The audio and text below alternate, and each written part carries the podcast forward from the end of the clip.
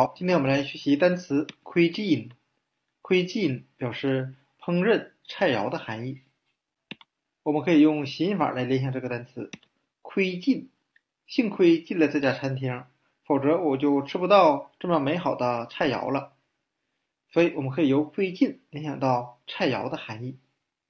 那窥进除了谐音法，我们还可以用联想法来记忆。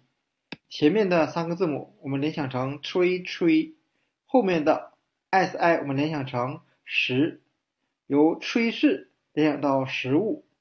那我们的炊事班所做的食物是非常好吃的，所以我们可以由炊和食联想到烹饪菜肴的含义。那今天我们所学习的单词 cuisine 烹饪菜肴就给大家讲解到这里，谢谢大家的收看。